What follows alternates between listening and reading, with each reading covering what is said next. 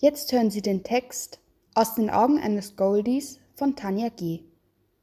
Nach all der Homeschooling-Zeit, in der wir zusammen zu Hause waren und uns unsere Hündin oft mit einem fragenden Blick angesehen hat, der ausgesehen hat, als wolle er, wieso seid ihr denn alle da? So komme ich doch nicht zur Ruhe, sagen, habe ich versucht, mich in die Sichtweise unserer Golden Retriever Hündin Punika hineinzuversetzen.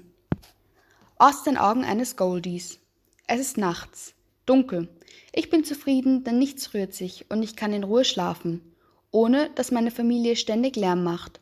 Gerade habe ich noch so friedlich geträumt und plötzlich geht das Licht an und ich höre jemanden die Stiegen hinunterstampfen. Jetzt schon? Es kommt mir so vor, als hätte ich erst vor kurzem meine Äuglein zugemacht. Es ist mein Herrchen und dann ruft er auch noch, komm, Gassi geht's. Jedoch stehe ich erst nach dem zweiten Mal rufen auf. Nicht, weil ich nicht auf mein Herrchen höre. Nein, ich bin nämlich eigentlich immer ziemlich artig. Aber es ist einfach noch viel zu früh und am liebsten will ich weiterdösen. Aber ich will mein Herrchen schließlich nicht enttäuschen. Deshalb springe ich auf, wobei ich jeden Tag aufs Neue merke, dass es ein Fehler war, weil ich auch nicht mehr die Jüngste bin. Jedoch nehme ich mir fest vor, nach der Gassi-Runde weiter zu schlafen. Heute wird hier hoffentlich wieder nicht so viel los sein zu Hause. Schließlich war Frauchen gestern schon den ganzen Tag da, weil sie von zu Hause aus gearbeitet hat. Heute habe ich hoffentlich meine Ruhe und kann weiter träumen. Naja, das habe ich zumindest gehofft. Aber als wir von der Runde zurückkommen, fährt Herrchen nicht zur Arbeit und Frauchen bleibt auch wieder daheim. Das war's dann wohl mit der Ruhe. Wenigstens sind die kleinen Versionen meines Herrchens und Frauchens weg. Ihre Kinder. Die gehen in aller Früh, nachdem sie sich wieder mal morgens ein wenig gezankt hatten, aus dem Haus. Wohin, weiß ich nicht genau. Aber ich glaube, man nennt es etwas Schule. Was man da bloß macht, ich glaube, man lernt da neue Dinge. Nach einigen Stunden, in welchen ich versucht habe, wieder in meine Träume zurückzukehren, was mir aber nicht gelungen ist, der Herrchen immer wieder laut telefoniert und Frauchen ständig auf irgendetwas herumhämmert, kommen dann die beiden Jungen der Menschenfamilie auch wieder. Ich höre, wie das Tor aufgeht und freue mich, denn immer wenn jemand aus meiner Familie nach Hause kommt, bekomme ich meist ein Leckerchen. Darauf habe ich schon den ganzen Tag gewartet. Zwar hat mir Härchen schon eine Kaustange gegeben und von Frauchen habe ich auch schon etwas bekommen, aber das zählt ja alles nicht und die zwei wissen das ja gar nicht.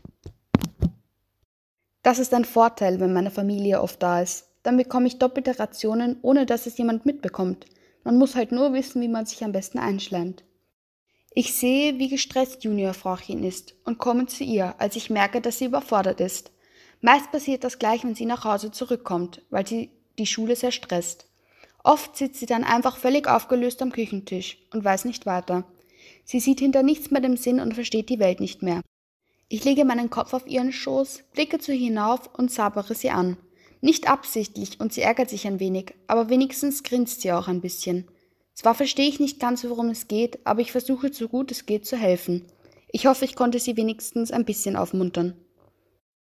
Nach ein bisschen Kraulen macht sie sich dann auch weiter an ihre Schulsachen und Junior-Härchen geht nach dem Essen, von dem ich ebenfalls versucht habe, etwas abzubekommen, nochmal mit mir raus. Wir drehen wieder eine kleine Runde, denn weitere Wege fallen mir schon schwer. Ich bin halt mit meinen elf Jahren nicht mehr die Jüngste. Als wir zurückkommen, merke ich, wie sich alle ihre Schuhe anziehen und frage mich, was ist denn jetzt los? Wo wollen die hin? Muss ich schon wieder raus? Nein, ich denke, sie fahren einkaufen. Und ich freue mich, dass ich jetzt endlich wieder in Ruhe schlafen kann aber ich vermisse sie auch unendlich. Ich warte und warte. Zwischendurch fallen mir dann doch wieder die Augen zu. Geweckt werde ich vom Öffnen der Garage und ich realisiere, endlich, sie sind wieder da. Ich habe mich so gefreut. Vielleicht haben sie mir etwas mitgebracht. Und tatsächlich, zur Feier des Tages haben sie mir einen kleinen Korknochen mitgebracht. Meine Freude ist riesengroß und ich mache mich gleich daran, ihn zu verputzen, nachdem meine ganze Familie nach einer letzten Gassi-Runde für heute wieder zu Hause sitzt und gemeinsam zu Abend isst. Das liebe ich besonders an ihr, dass sie immer zusammenhält und mich krault und füttert natürlich. Aber auch beim Abendessen kann ich es nicht lassen, zu Härchen zu gehen und nach etwas zu betteln. Das Essen riecht so gut. Später wird mir dann noch Gute Nacht zugeflüstert und meine Familie verschwindet am Treppenaufgang. Ich lege mich in mein bequemes Bettchen oder auf die kühlen Fliesen und träume vom nächsten Tag. Was wird es zu futtern geben? Wer wird zu Hause sein? Bekomme ich wieder so einen leckeren Knochen? Was wird passieren? Und ich schlafe glücklich und zufrieden ein.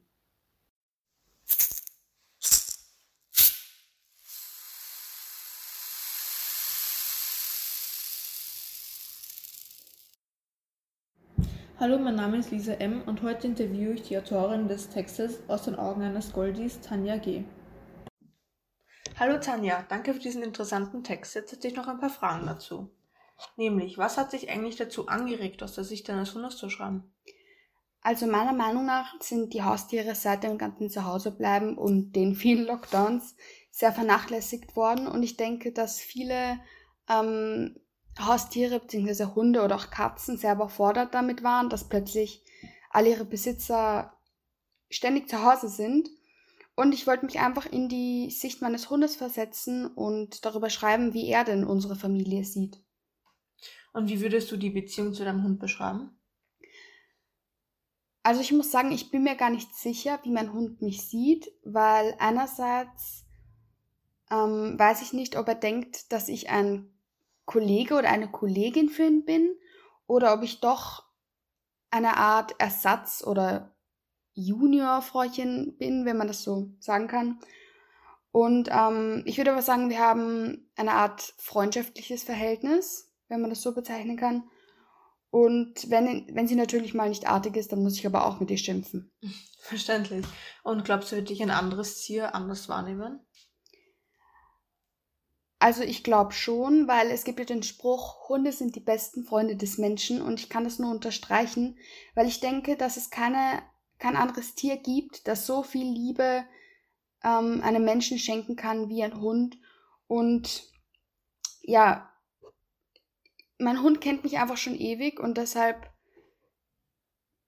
glaube ich nicht, dass ein anderes Tier mich genauso sieht oder mir genauso Liebe schenken kann oder mich genauso verstehen kann, ohne mit mir richtig kommunizieren zu können, wie mein Hund. Und ja, ich bin ja auch mit ihr aufgewachsen, also ich denke nicht. Okay, das heißt, du identifizierst dich als hundertprozentiger Hundemensch. Ja, Katzen mögen mich auch nicht so.